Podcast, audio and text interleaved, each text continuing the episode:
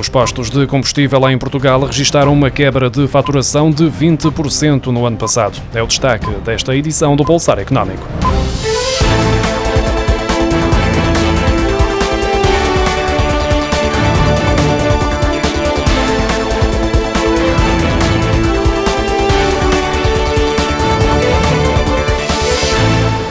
Pandémica provocou uma queda de 20% na faturação nos postos de combustível em Portugal no ano passado, face a 2019. Existem 2.860 postos de combustível no país que registaram uma faturação de 5.700 milhões de euros no ano passado e as vendas de combustíveis atingiram os 4 mil milhões de euros, segundo os dados divulgados esta quinta-feira pela Informa DIB. O mercado português registrou uma quebra de 13,3% para 5 milhões e 260 mil toneladas nas vendas de gasóleo e gasolina.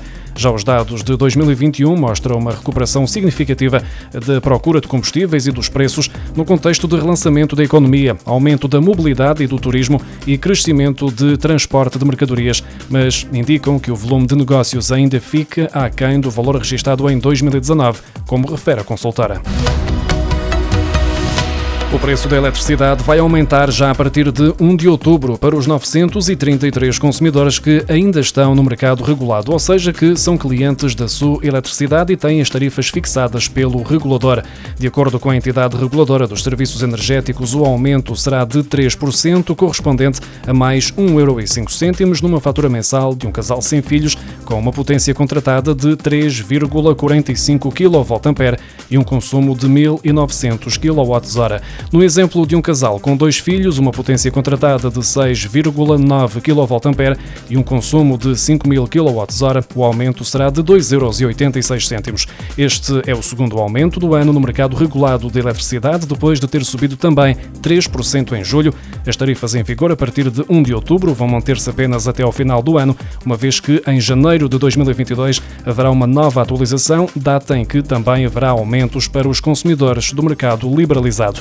A justificar estes aumentos está a escalada sucessiva dos preços da eletricidade no mercado grossista ibérico, motivados pela menor produção eólica, o recurso às centrais a gás natural, onde a produção é mais cara, e também ao crescente valor das taxas de CO2.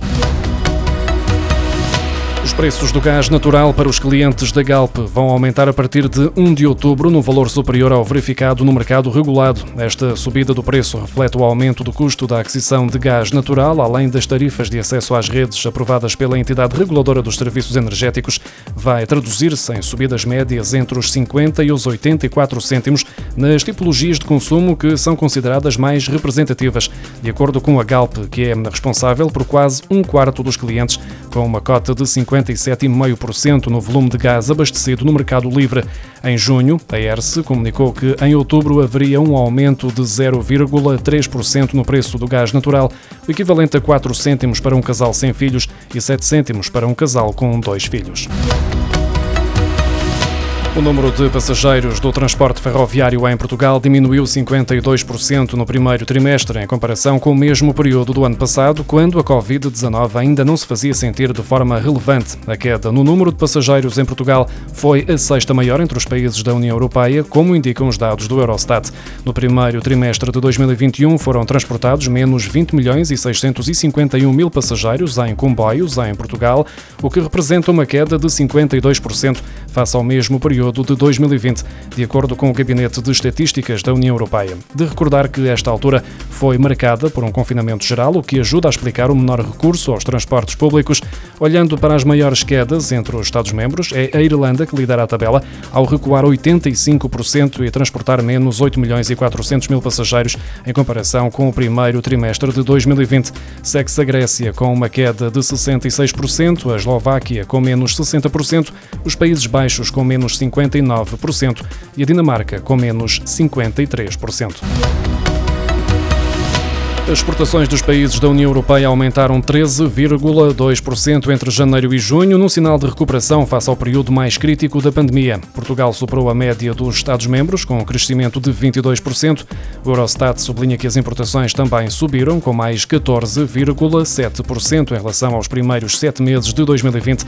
Ainda assim, os países do espaço comunitário continuam a registrar um excedente comercial de 99.200 milhões de euros, ligeiramente abaixo dos 100.300 milhões de euros verificados entre janeiro e julho do ano passado. No total, a União Europeia exportou para fora do seu território bens no valor de 1.235 milhões de euros, o que compara com os 1.135 milhões de euros de importações de bens. O comércio entre os Estados-membros aumentou 20,7% de janeiro a julho, em comparação com o mesmo período do ano passado, para 1.936 milhões de euros. O Orçamento do Estado para 2022 poderá trazer novidades no IRS. O Primeiro-Ministro já referiu que os escalões deste imposto podem ser revistos. António Costa revelou que o Governo está a trabalhar em alterações nesta matéria. Segundo António Costa, há sobretudo dois escalões atuais que merecem ser revistos. Desde logo, o terceiro escalão, referente aos rendimentos entre 10.732 euros e 20.322 euros. E o sexto escalão, que abrange os rendimentos dos 36.967 euros aos aos 80.882 euros anuais. Atualmente, o código do IRS é constituído por sete escalões de rendimento coletável. Assim, se o desdobramento sinalizado pelo Primeiro-Ministro se traduzir em mais dois níveis nesta tabela, o país ficará com nove taxas de imposto, número que fará de Portugal o país da União Europeia, a par do Luxemburgo, com mais escalões de IRS. Isto se os restantes países não fizerem alterações às suas tabelas.